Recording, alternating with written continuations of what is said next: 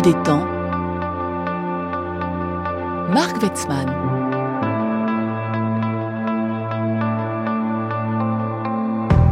Et bonjour à tous.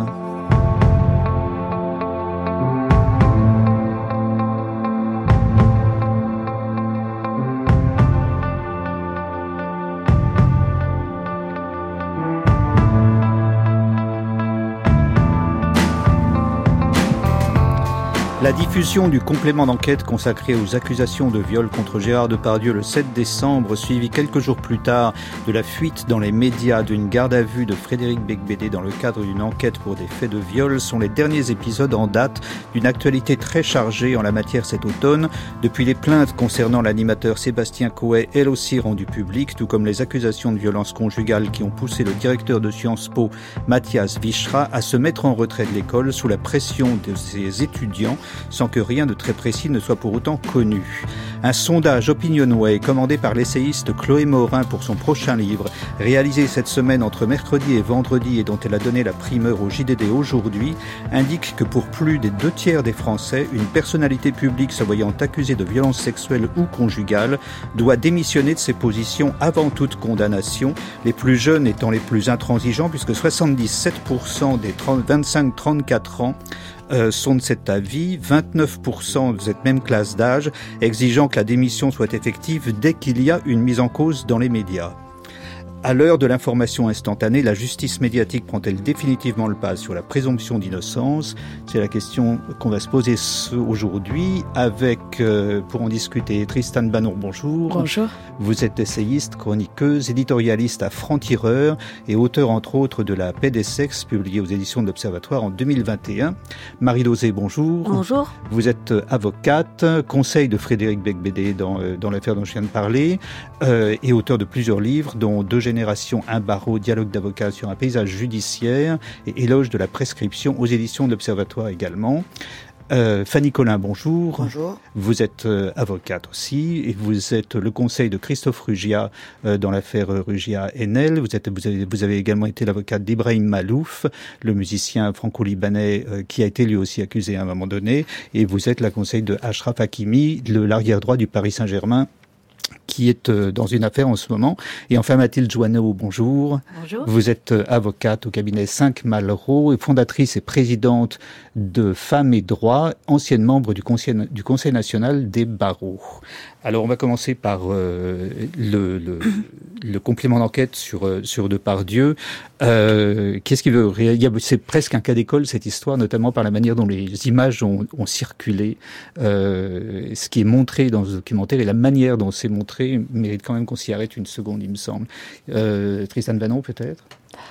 Ben, il y a beaucoup de choses à dire sur ces images. Euh, une fois qu'on a condamné, parce que je crois que ça, euh, on est tous à peu près d'accord, les propos qui sont tenus par Gérard Depardieu, qui sont quand même, j'ai pas d'autre terme, d'une dégueulasserie sans nom, il y a quand même plusieurs questions qui se posent, à savoir la pertinence de montrer ces images euh, à la télévision, au grand public, comme si on le convoquait comme étant tout à coup juge de, de ce qu'on ce qu'on doit penser de cet homme, euh, en faisant en plus beaucoup d'amalgames, puisqu'on sait qu'il est sous le coup de, de deux accusations.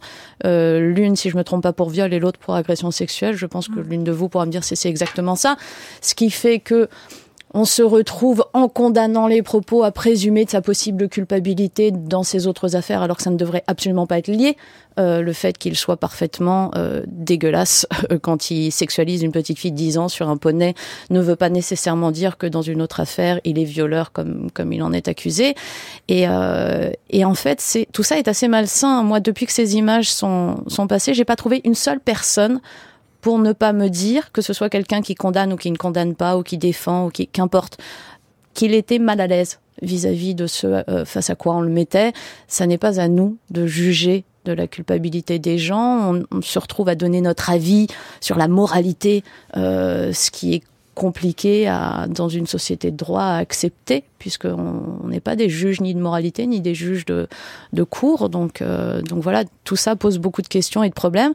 Et je suis assez surprise qu'on ne se les pose pas, que la seule question qui se pose dans les médias depuis euh, la diffusion de ce complément d'enquête, c'est de savoir ce qu'on pense de cet homme, si on le pense plus ou moins dégueulasse, ce qu'on pense de ses propos, si on est choqué ou pas par ses propos plutôt que d'élargir à, savoir la pertinence qu'il y a à être tous devenus des juges, parce que c'est ça dont il s'agit. Euh, ce, qui est, ce qui est intéressant, c'est il y a une sorte, c'est pas exactement un, un documentaire d'investigation, parce qu'il y a une sorte d'anonymisation des images. C'est-à-dire les images en Corée, euh, on ne sait pas qui les a filmées en fait. Euh, j'ai discuté avec le producteur Anthony Dufour, j'ai discuté avec les gens de, de, de du magazine, de, de complément d'enquête, et en fait il y a, y a, une ambiguïté totale sur qui filme quoi quand et à qui à qui appartiennent les images. Donc on a on a on a on a des on, on, ne sait pas dans quel contexte c'est filmé, on ne sait pas qui tient la caméra, on on, sait pas grand chose en fin de compte et c'est balancé euh, comme ça. Oui, euh, Mathilde Joanneau. Oui, mais on sait quand même que c'est dit face à une caméra,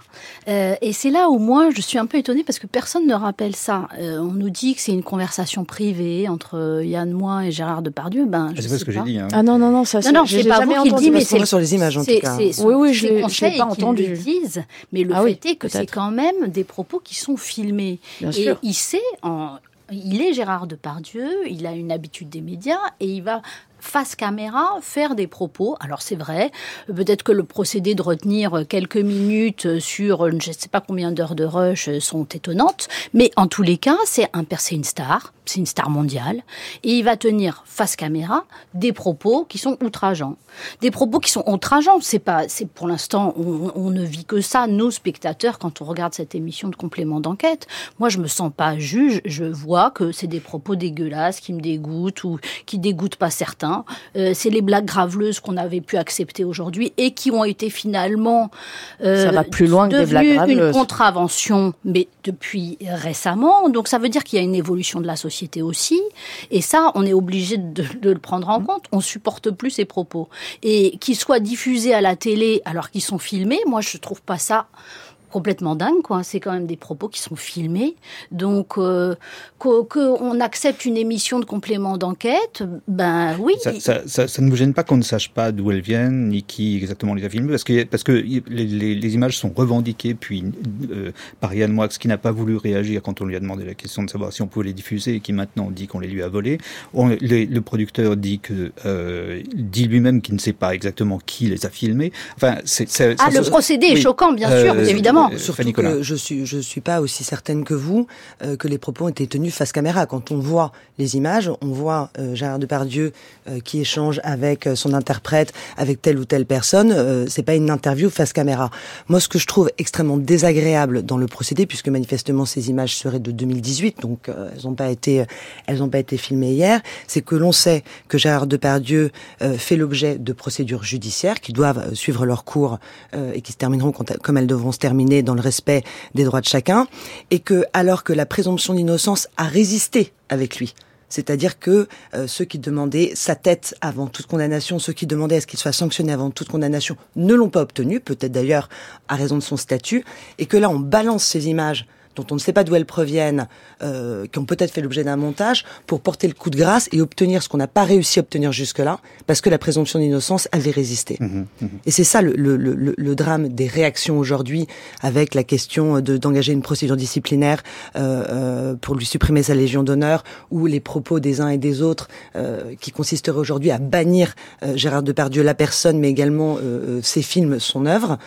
Euh, là, la, la présomption d'innocence est agonisante. Oui, mais là, c'est vous qui faites quand même des amalgames parce que c'est c'est pas ce qui a ce qui est convoqué là. Là, ces images elle ne prouve absolument pas, et ça peut-être qu'il faut le redire, elle ne prouve absolument pas qu'il est un violeur, il n'est pas question d'aller contre sa présomption d'innocence. En revanche, elles viennent accréditer le fait qu'il est un problème sur un tournage, qu'il met mal à l'aise les gens, qu'il est dérangeant pour les femmes, et ça c'est quand même une information qui est importante, puisque quand un réalisateur doit choisir des comédiens ou euh, des, des personnes qui vont travailler sur un film, ce sont des informations qu'il a besoin de savoir pour ne pas mettre toute son équipe dans une situation compliquée. Et là, les images, il est, il est pas sur un lieu de tournage. Et vous voyez, bien sûr que si, il est sur un lieu de tournage. Enfin, bah, pas, sur les images. Il y a, il y a un minimum un cadreur, un preneur de son, euh, un réalisateur. Mais l'amalgame en réalité, il a des micros. Il, il est fait par les, par les, par le propos qu'on peut tenir. Quand vous dites, et, et je l'entends, que c'est dégueulasse qui dit c'est dégueulasse, c'est un dégueulasse, vous voyez bien que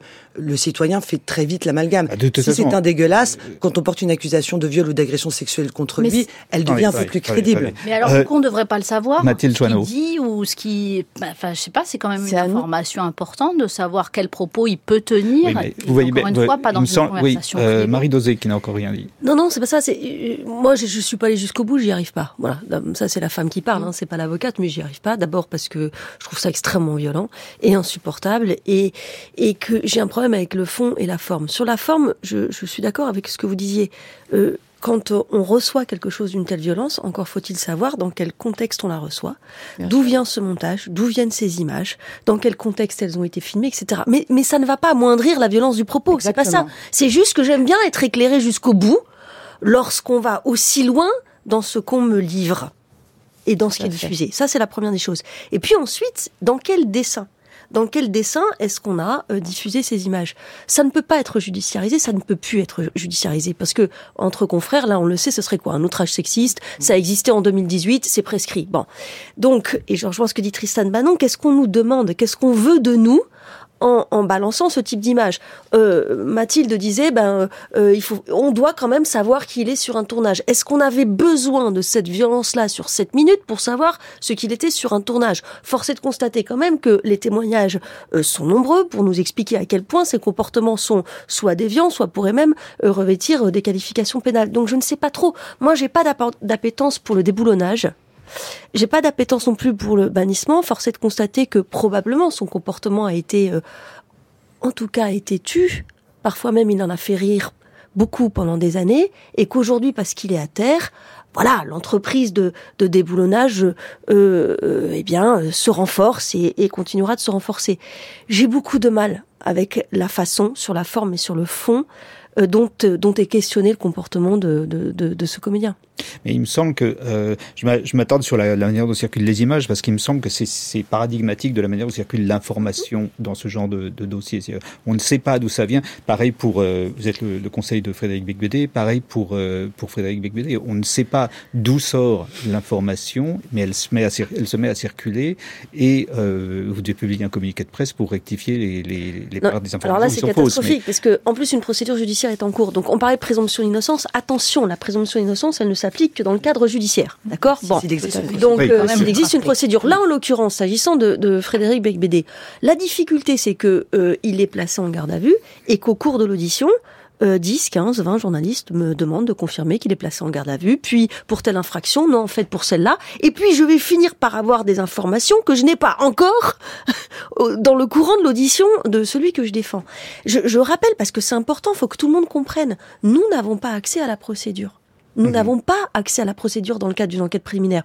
On assiste des justiciables qui ne savent absolument pas, euh, mis à part l'infraction qui leur est reprochée, qui a déposé plainte et, et, et qu'a raconté le ou la plaignante. Donc les journalistes en, en savent plus que le mis en cause et son conseil. Donc effectivement, j'ai été obligée de déposer plainte pour violation du secret de l'enquête pour que ça s'arrête parce qu'on était quand même aux premières heures et tout était déjà ou presque balancé entre guillemets. Et puis ensuite, il y a autre chose. Il y a effectivement des fausses informations. Là, ça concernait, euh, ou en tout cas des, des informations partiellement erronées ou euh, présentées euh, à charge alors que c'était pas tout à fait ça. Et, et là, je suis piégée. Et c'est là où la présomption d'innocence, elle peut pas fonctionner. Pourquoi? Parce que je veux pas répondre au fond. Moi, je sais très bien que euh, les droits de la défense, la présomption d'innocence, mais pas seulement, l'effectivité des investigations en cours exige la sérénité et le secret. Et que dès l'instant où ça sort, eh ben l'enquête préliminaire, elle va être contaminée. Et c'est terrible pour le mise en cause, mais c'est aussi terrible pour la plaignante. Elle, elle n'a pas choisi, hein. Elle n'a pas choisi qu'on balance comme ça cette histoire d'âge, euh, et, et elle n'a pas choisi que je sois moi dans l'obligation d'y répondre.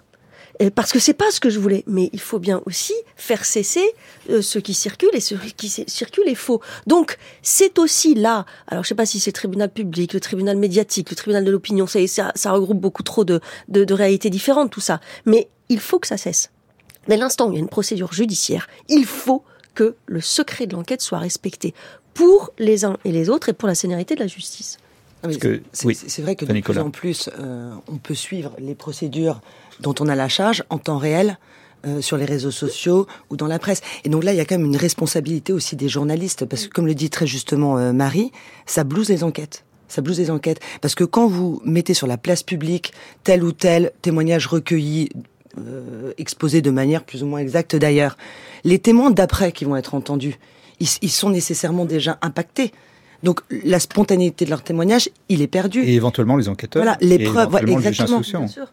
Et ça nuit à la fin à tout le monde, à toutes les parties, à celui qui est mis en cause, à celui qui se plaint. Et donc là, il y a, il y a- il y a tout de même une vraie responsabilité des journalistes qui, lorsqu'ils ont l'info, doivent ne pas la livrer au public. Pas tout de suite en tout cas. Oui, alors je, je- je vous rejoins. Hein. Euh, Soit on a des principes, euh, il y a une- le secret d'une enquête, c'est le secret d'une enquête. Soit on respecte les règles de droit, soit on les respecte pas. La loi. hein. C'est la loi. Euh, après, on peut aller euh, se poser la question de pourquoi on en est arrivé là. Pourquoi on en est arrivé là, et particulièrement dans les affaires euh, sexuelles. Parce que c'est vrai que dans les affaires sexuelles, il y a euh, eu un débat médiatique. On a parlé beaucoup du tribunal médiatique après euh, Balance ton port, après MeToo, etc. Mais on a vu aussi l'évolution euh, de, euh, je dirais, de la pensée sociétale aussi sur ces affaires-là et l'évolution des hommes et des femmes, enfin de notre société. Et d'ailleurs, je pense en matière d'inceste ou en matière de, de délits sexuels dans l'Église, on a fait des enquêtes, on a fait, on a cherché, on a changé les lois puisqu'on a changé les prescriptions, on a changé les lois en 2018 parce qu'on condamne l'outrage sexiste. On a, on a aussi un mouvement d'une société qui évolue. Mais ce que je voulais vous dire surtout, c'est que je pense qu'en matière d'infraction sexuelle, la difficulté, c'est que pendant longtemps, ces plaintes ont été classées, ces plaintes de viol, ces plaintes d'agression sexuelle. Pourquoi? Parce que c'est l'infraction qui est parole contre parole. Et cette parole contre parole, elle est souvent maintenant médiatisée. Donc pourquoi? Parce que c'est un phénomène de société cette médiatisation. Mais c'est parole contre parole parce que euh, on ne sait pas, on n'était pas dans le lit on n'était pas, est-ce qu'il y avait consentement ou pas? On n'était pas là euh, quand euh, il y a une victime qui accuse Gérard Depardieu dans un endroit intime qui d'avoir mis la main dans la culotte, on n'y était pas. Et c'est vraiment parole contre parole. Donc peut-être, c'est la réflexion que je, donne au débat, est-ce que c'est parce que on est dans ces matières-là, ou encore une fois, euh, pendant longtemps, il y a eu plus de 85% des classements sans suite euh, de, de plaintes pour viol ou agression sexuelle. Donc euh, voilà, c'était classé parce qu'on n'arrivait pas à prouver l'infraction. Et ça déborde maintenant dans les médias. Euh, je vais vous donner la parole tout de suite, mais juste pour préciser sur cette histoire de parole contre parole, le seul moment intéressant dans le documentaire euh, sur sur de sur Depardieu, c'est le moment où on lit le PV décrivant les images qui sont prises chez Depardieu par les caméras de surveillance avec euh, Charlotte Arnoux, où Charlotte Arnoux pense que les images vont lui donner raison, et en fait le seul fait de les décrire donne un autre angle, ce qui fait qu'en fait on ajoute, les images ajoutent de l'ambiguïté, et leur description ajoute de l'ambiguïté sur la situation, et on n'est pas plus avancé. Euh, oui, Tristan Bannon Oui, mais ça pose un problème. C'est comme vous le dites, on, on en vient à juger ça alors que ça n'est absolument pas notre travail. C'est et que la procédure et que la procédure judiciaire est en cours. Je pense que Des professionnels peu pour ça. je, je pense que la réalité, euh, c'est c'est pas du tout pour euh, pour paraître suisse, c'est que nous avons toutes à peu près raison. Il y a eu énormément d'excès, ce qui a mené à MeToo. Maintenant, il y a énormément d'excès, ce qui mène à une sorte de télé-réalité de l'horreur, parce que c'est ça qu'on est en train de vivre. On vit une télé-réalité des violences sexuelles, où à chaque fois qu'il y a un nouvel élément, ça fait une journée spéciale sur toutes les chaînes info. On fait des plateaux, on commente à savoir ce qu'on pense du nouvel élément, comme si on était tous devenus juges ou enquêteurs. Et je pense qu'il faudrait peut-être que collectivement, et les journalistes ont un, un rôle là-dedans, toute la société a son rôle à jouer, on se pose la question de savoir comment on va désormais concilier les avancées de MeToo, les choses que l'on sait, l'évolution de la société, avec la nécessité de pouvoir exercer la justice sereinement. Parce que si on n'y arrive pas, on va plus être en démocratie en fait. Si on n'y arrive pas, on va on va être dans une espèce de dictature de l'émotion et on y est déjà, qui pose de vrais problèmes, notamment euh, aux trois personnes qui sont sur ce plateau et qui qui sont euh, avocates. Toi qui crois que je suis douce, respecte quand je te repousse, car les jours où l'ennui me course, moi je sens la mort à mes trousses. Tu penses que je suis sage, je maîtrise les mirages, j'arrive à te cacher ma rage, je veux t'épargner mes naufrages. Si tu savais la haine qui coule dans mes veines, tu aurais peur, tu aurais peur. Si tu savais la chienne que je cache à l'intérieur, tu aurais peur, tu aurais peur. Si tu savais la haine qui coule dans mes veines, tu aurais peur, tu aurais peur. Si tu savais la chienne que je cache à l'intérieur, tu parles de ma résilience, mais tu ignores combien je pense que la colère et l'arrogance nous soignent autant que le silence. Toi qui crois que je maîtrise ma vie, je la déréalise. Et quand la peur me paralyse, je chante et j'éloigne la crise. Alors, euh, on en était à cette, euh, cette question du parole contre parole et comment on en est arrivé là. Euh, et euh, vous parliez, Mathilde Joanneau, des classements sans suite, du nombre de classements sans suite. Fanny Collin, vous voulez, vous réagir? Bah Oui, parce que, mais je pense que Marie Dosé pourra en, dire un mot aussi. Les, chiffres qui sont annoncés ne sont pas des chiffres exacts. Lorsqu'on entend répéter à l'envie sur tous les médias qu'un viol sur 100 ou sur 1000 euh, serait seulement condamné, c'est inexact. C'est une fausse information qui est diffusée, mais surtout je ne peux pas entendre, on ne peut pas entendre, me semble-t-il, l'affirmation selon laquelle euh, un classement sans suite euh, ne démontrerait pas l'innocence de la personne qui en bénéficie. Ou alors, ce que vous nous dites, Mathilde, c'est qu'un classement sans suite dans les matières de violence sexuelle et sexiste égale une erreur judiciaire. Et je crois, et je crois pas que ce soit le cas.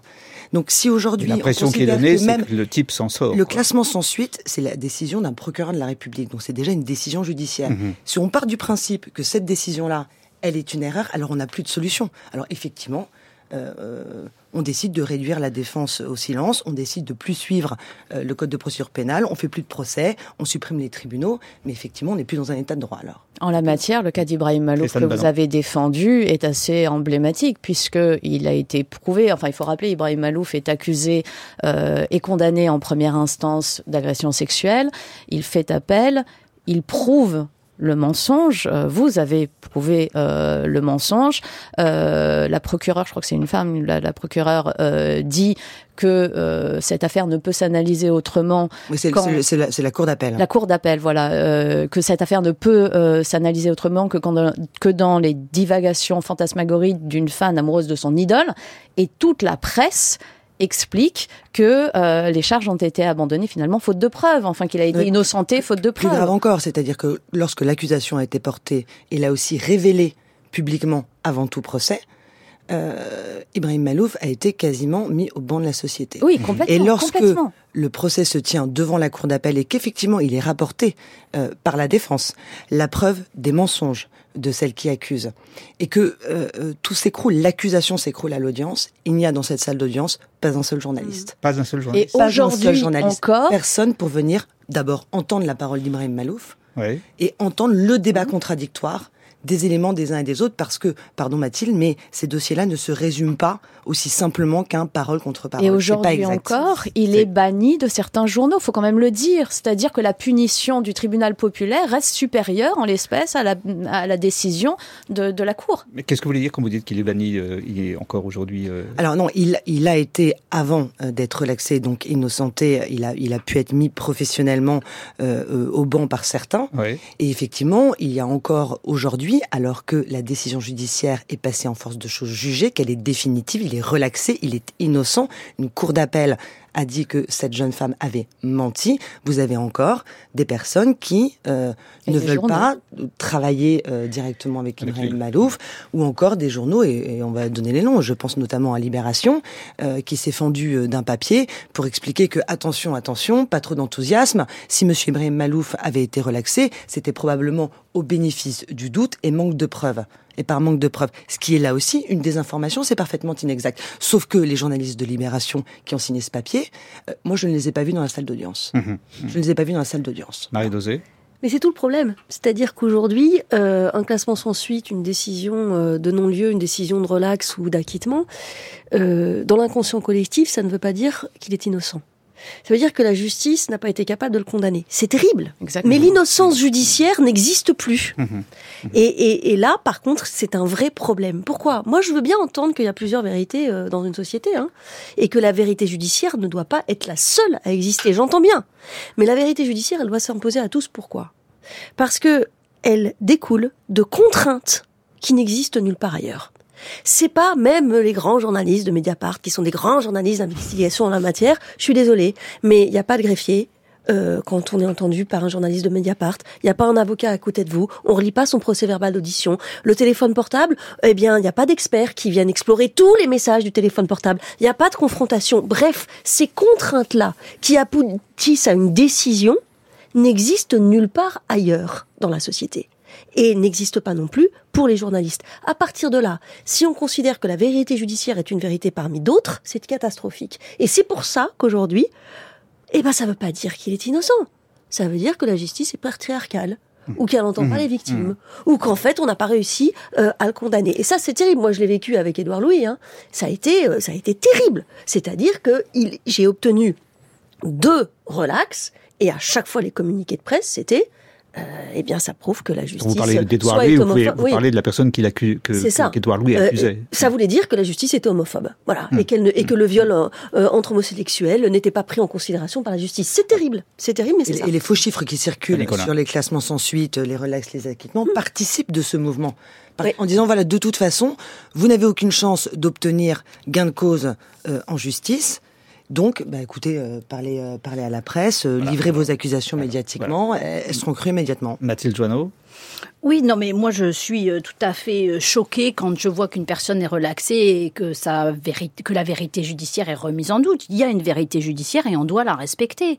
Mais c'est vrai dans un sens comme dans l'autre. C'est-à-dire que là, on parle plus de la présomption d'innocence. On parle du fait qu'on n'accepte pas une décision de justice. Bon, ben, on est dans, dans une société qui n'accepte plus une décision de justice. Ça, c'est un vrai problème. Et c'est le début de la fin de la démocratie. Je suis tout à fait d'accord. Encore une fois, je suis avocate. Mais j'ai le souvenir aussi que bah, quand euh, euh, Éric Brion, euh, qui en première instance a gagné sur Balance ton port, il a eu la parole, et notamment avec vous, et puis il a été condamné finalement pour harcèlement sexuel par la cour d'appel, mais oui, il a été condamné, et ben personne n'en a plus parlé.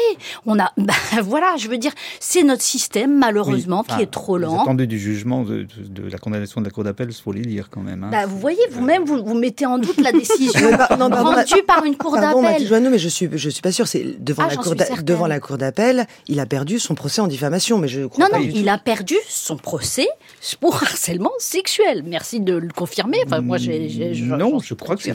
Non, je suis presque sûr que ah, bah, il a gagné son procès en diffamation en première instance. mais non, et, mais non, il a perdu il en appel. C'est moi aussi ce que je pensais que c'était sur la diffamation. C'est sur la diffamation, hein, pour moi. Enfin, on va vérifier. Je mettrai la, je vérifierai. Je mettrai l'information sur la sur la page de l'émission, mais je suis presque sûr que je veux dire, c'est que vous aussi, vous mettez en doute, en lisant des attendus, une décision de justice. Donc ça veut dire que c'est un peu la réflexion que tout le monde veut faire. Donc heureusement, heureusement, il y a des tribunaux, il y a des cours d'appel qui regardent un dossier, qui vont regarder précisément les faits, l'instruction, etc., et décider et rendre une décision. Bah, c'est la raison pour laquelle c'est Maintenant, heureusement aussi qu'il y a des enquêteurs chez Mediapart qui vont soulever des affaires qui sont importantes, sexuelles ou pas sexuelles d'ailleurs. Je veux dire, l'affaire de, de la TVA et, de la taxe carbone, ben voilà, c'est d'abord une enquête journalistique qui a permis la découverte des faits. Donc que PPDA, voilà, la mise en cause de PPDA, c'est d'abord une enquête journalistique.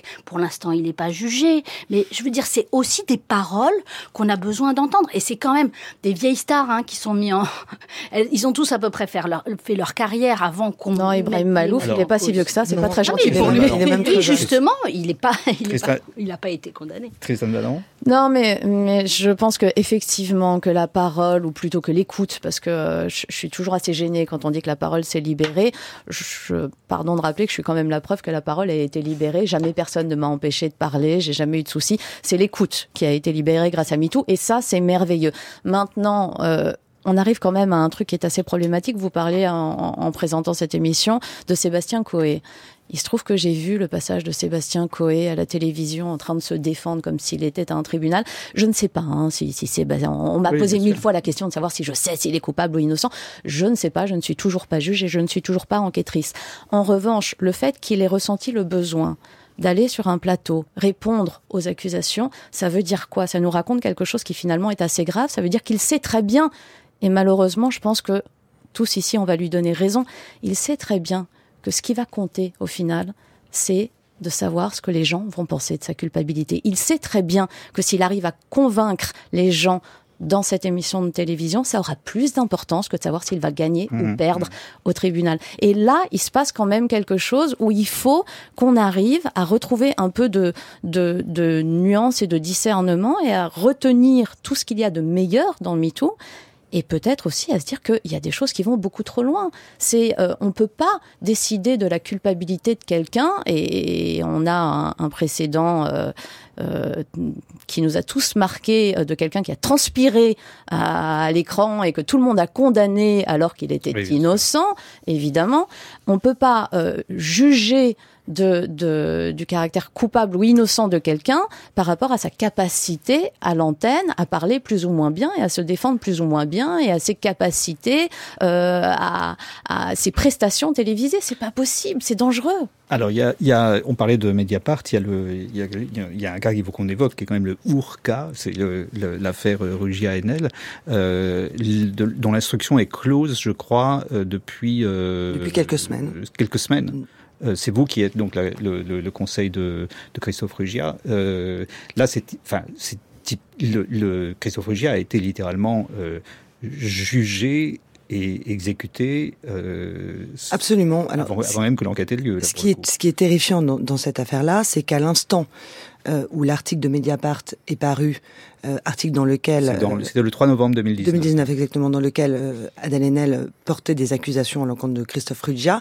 Dans la même exacte seconde, les accusations ont été portées, elles ont été crues, elles ont été validées, elles ont été entérinées comme étant la vérité, et les conséquences ont été tirées, c'est-à-dire que Christophe Ruggia a été banni. C'est-à-dire que Banni le- le- professionnellement, banni socialement. la- L'article est sorti le 3 novembre. Et le 4 novembre 4, 2019, c'était terminé pour le, lui. 4, le 4, la SFR, la Société des réalisateurs de films, le radiait. Et je crois que le 4 Oui, au soir. Adèle, Haenel donnait le, dans son entretien euh, télévisé, je crois. Oui, bah, sur la chaîne de c'est- Mediapart. sur oui. la chaîne de Mediapart. Toujours. ouais. Voilà. Bah, euh, en réalité, il, il s'est passé encore une fois l'espace-temps d'une seconde, d'une seconde pour que tout le monde lui tourne le dos, pour que tous ses projets professionnels s'arrêtent, pour qu'il soit euh, radié, euh, sorti, euh, euh, démissionné euh, des instances dans, les, dans lesquelles il siégeait. Donc sa vie sociale s'est arrêtée, sa vie professionnelle s'est arrêtée, alors qu'il n'a même pas eu la possibilité, la possibilité de se défendre. Donc encore une fois, l'information est, clôturée, pour autant le, le secret demeure encore. Euh, Ce qui est sidérant, c'est le fait que on ne veut plus prendre le recul. Euh, écouter une parole, c'est indispensable, mais c'est l'écouter pour la questionner, pour la vérifier. Donc je ne vais pas ici faire l'avocat de Christophe Ruggia et, et plaider mon dossier, mais simplement, ce qui est choquant, c'est que personne ne s'est posé la question, personne, de savoir si peut-être, peut-être, il était innocent. C'est ce qui se passait avant Juste pour les poser femmes. cette question-là.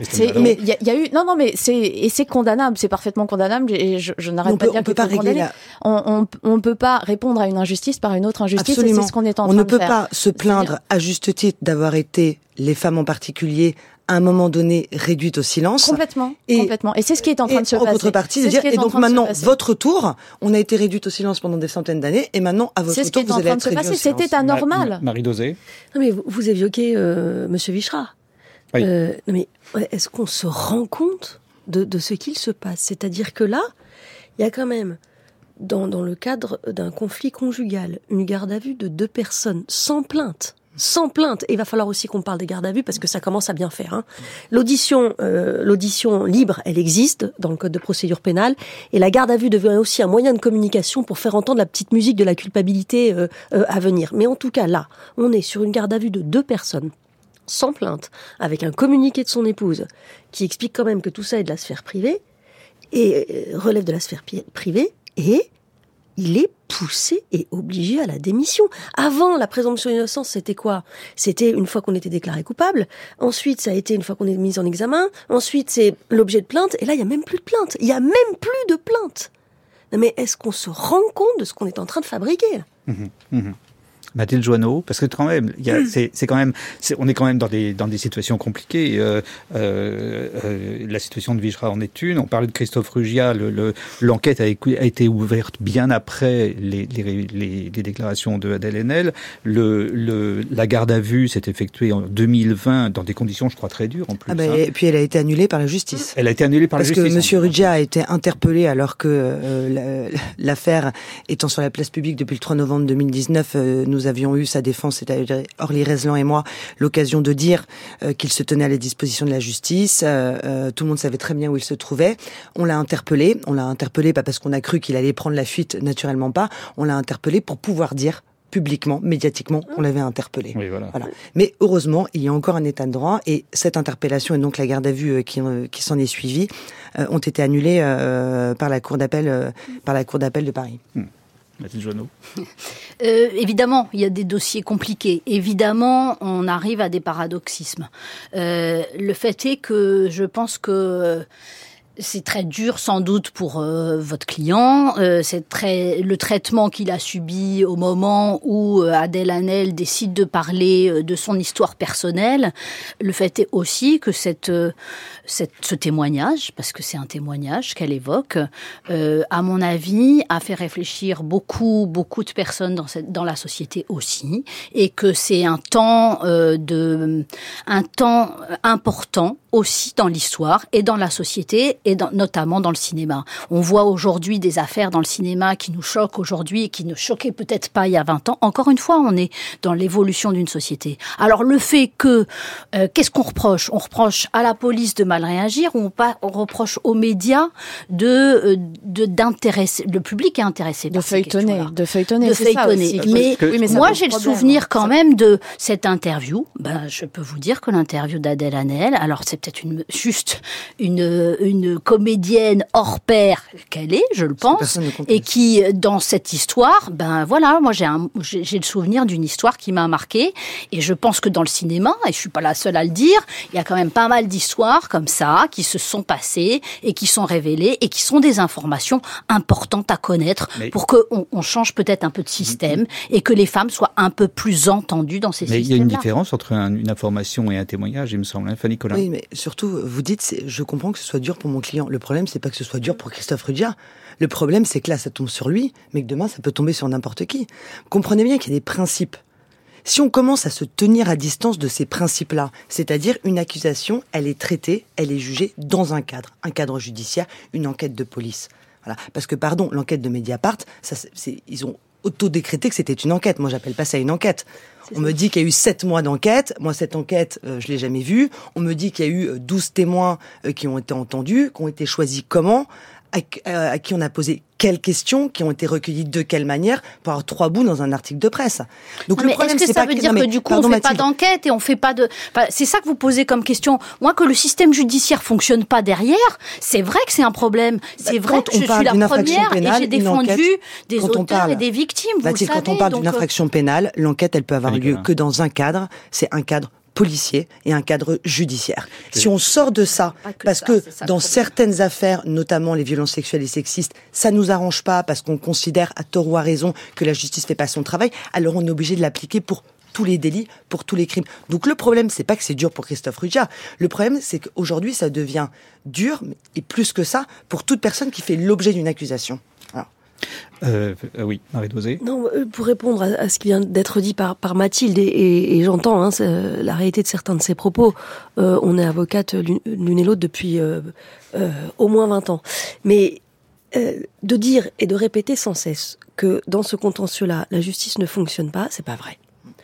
La justice, elle fonctionne mal en général, mais force est de constater quand même qu'elle a fait énormément de progrès sur la prise en considération judiciaire de la parole de la partie civile et de la plaignante, du plaignant ou de la partie civile, en, en 20 ans. Moi, j'ai connu des procès où c'était terrible et j'étais malheureuse, en défense comme en partie civile. Euh, les plaignants étaient traités étaient maltraités par les tribunaux correctionnels et par les cours d'assises. Leur, leur, euh, leur parole était remise en, en doute et en cause euh, dès l'instant où il y avait euh, un, un, tout petit peu de contradiction et on allait sur une relaxe au bénéfice du doute. Très vite, ça a changé. On va pas dire aujourd'hui que la parole de la plaignante ou du plaignant en matière de violence sexuelle est, est aussi mal pris en considération qu'il y a 20 ans. C'est pas vrai. C'est pas vrai. La justice a beaucoup évolué. et ça revient. Et je reviens sur Adèle Haenel. Moi, je connais pas ce dossier, mais ce dont je me souviens, c'est que quand on lui a posé cette question euh, euh, dans le cadre de cette interview fleuve Mediapart, est-ce que vous voulez déposer plainte Elle avait dit non, non parce que de toute façon la justice, elle s'occupe mal euh, des, des, victimes et des plaignants, et, et, de toute façon, encore une fois, et ce chiffre, il y a, y a qu'un violeur sur 100 qui est condamné ou je ne sais pas quoi, en oubliant évidemment, et là je reviens au sujet tout à l'heure, les classements sans suite qu'on arrête avec ces chiffres. Pourquoi? Un classement sans suite, c'est pas seulement nous classons sans suite parce qu'en fait nous pensons qu'il est innocent c'est nous classons sans suite parce qu'il y a la défaillance de la plaignante qui a disparu, parce que les faits sont prescrits, parce qu'on n'a pas retrouvé l'auteur, parce qu'il y a énormément de raisons de classer sans suite. Donc, on est en train d'interpréter le nombre de classements sans suite en disant la justice n'est pas capable de prendre en considération la force de la, de la, de la parole des plaignants. Mais c'est pas ça du tout ce que ça veut dire judiciairement. Oui, ça veut dire euh, Christine Danon Non, mais je, je, pense que finalement, la question qu'il faut qu'on se pose, c'est quelle société on veut. Voilà. Est-ce qu'on veut une société dans laquelle, pour une raison supérieure, qui serait effectivement, et il faut le reconnaître, que la justice a du mal à, à, passer dans, dans les cas de violence sexuelle parce que c'est compliqué, parce que prouver la matérialité euh, de l'infraction, c'est pas facile du tout parce que euh, parler du consentement prouver le non-consentement, c'est quelque chose qui est difficile. Est-ce que, à cause de ça, on veut enjamber la présomption d'innocence? Je pense sincèrement que personne ne serait gagnant. J'ai jamais vu que dans les pays comme la Russie, par exemple, où il n'y a pas de présomption d'innocence ou si peu, j'ai pas vu que les femmes et les victimes soient mieux traitées. Ou est-ce qu'on veut revenir à quelque chose d'un petit peu plus sain et serein? Euh, se dire que finalement, bon an, mal an, même si elle est imparfaite, la justice, c'est ce qui nous protège le mieux, c'est ce qui protège le mieux notre liberté, c'est ce qui protège le mieux notre égalité. Et dans ces cas-là, comment on s'y prend? Mhm. Comment on s'y prend pour concilier ces avancées qui font qu'on en est là et la nécessité de préserver la présomption d'innocence? Et ce sera le mot de la fin parce qu'on arrive au terme de cette émission. Some gypsy spell marked on my bone. It says I'll always have to roam, but I still hold the ring of fire in which it burns for you and I. And I waited days, I waited nights, I waited years for you to say something about it. Now, what about it? Looked for the you I knew, but he was nowhere to be found. He was nowhere to be found. He was nowhere to be found. And I thought,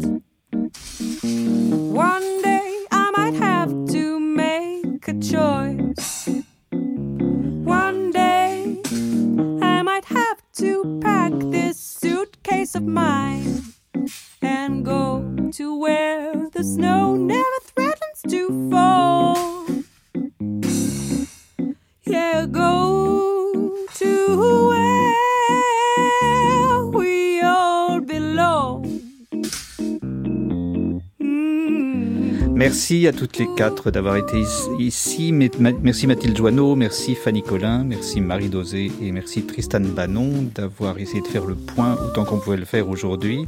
C'était Signe des temps, une émission de Marc Wetzmann assistée de Aurélie Marseille avec à la technique Alex Dang et à la réalisation Luc-Jean Reynaud.